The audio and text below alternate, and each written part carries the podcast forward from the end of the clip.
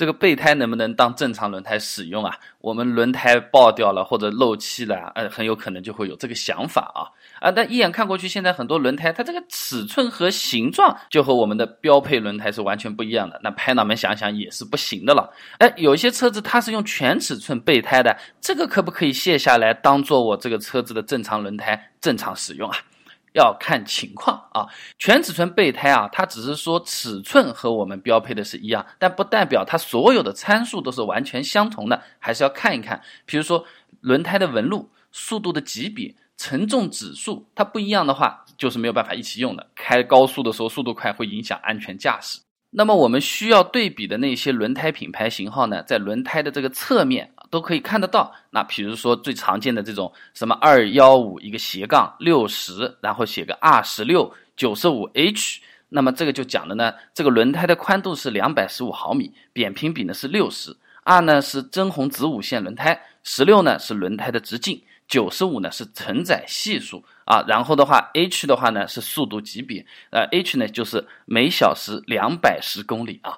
那这些其实没有必要去记的啦，那我们对一下就可以了吧？比如说原来我们轮胎是 h，它这上面写的是 h，OK 没问题。原来那个是二幺五六零，我这写的二幺五六零就可以，根本不需要去懂数字字母对得上。就说明这个东西是可以用的啊。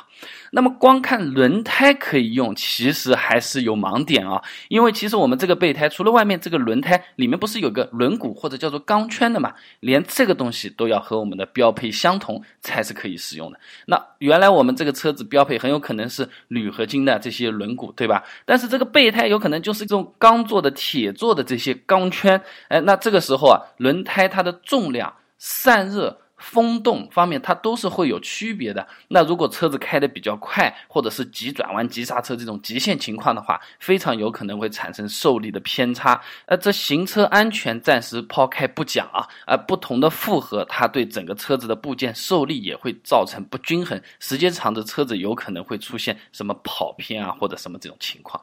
那即便刚才我说的什么轮毂钢圈啊、轮胎啊、规格参数全部都对了，还是需要再仔细看一看什么东东西呢？磨损程度。哎，我们走路的时候，左脚是新鞋，右脚是旧鞋，这走起来是很难受，一颠一颠的，搞得不好还要崴脚的。轮胎也是这样啊。我们如果是新车，然后又是新备胎啊，刚好就扎了一下，这如果前面的。标号啊，什么都是对得牢的情况下，那用用问题不大。但如果我们比如说这车子已经开了四年了，然后呢中间我还换过几个新轮胎，然后再把那个旧的备胎换上去，这个均衡性就有很大的问题，什么偏磨啊、费油啊、雨天抓地力不够好啊、开车方向跑偏啊，各种各样的情况都有可能会出现。那刚才说这几个已经算是有点烦了啊，其实还有呃什么呢？备胎的胎压长期不打气，要么偏高，要么就偏低。生产日期也要看后备箱里面那个备胎，那不用的放在那边，你不要以为它一直可以用下去。橡胶它是会老化的，一般放五年之后不落地的轮胎也有可能是要换掉的。也就是说，我们这个后备箱轮胎能不能够当做标准的正常轮胎使用呢？要看这几样东西：规格、型号、轮毂、胎压。生产日期、磨损程度这几个东西对牢，才基本上是可以的。那这个好像是太不切实际了啊！那哪有那么多复杂的这种东西？我给大家简化一下，临时用用。备胎放上去就用好了，问题不会太大。开到维修厂，轮胎该补的补，该换的换，把后备胎再放回去。如果长时间用，你要考虑一个问题，你不就少了一个备胎吗？下次再爆胎的时候，那该怎么办呢？还不是要额外再去买一个轮胎的？你不如备胎继续当做备胎来用。所以说我给大家的建议，备胎啊，你就不要把它当做标准的正常轮胎来使用了。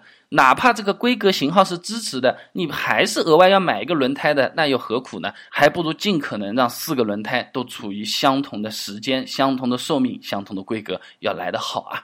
那比较细心的朋友有可能听到啊，我刚才说这个后备箱轮胎放个五年差不多也就没有了。那我们正常使用的这个轮胎，它的寿命是有多长呢？哪些行为或者是因素，它会导致轮胎提前报废，这个大大的折寿呢？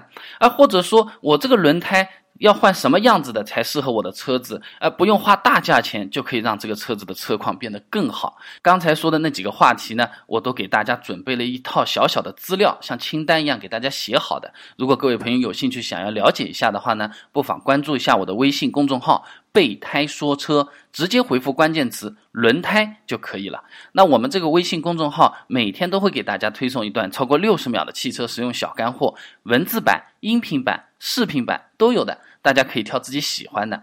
那想要知道一条轮胎它的寿命有多长，哪些因素会导致轮胎提前报废？哎，米其林、贝耐利、普利司通他们的品牌都有点什么厉害的地方？适不适合我的车子啊？想知道这些很简单，手机打开微信，直接搜索公众号“备胎说车”，回复关键词“轮胎”就可以了。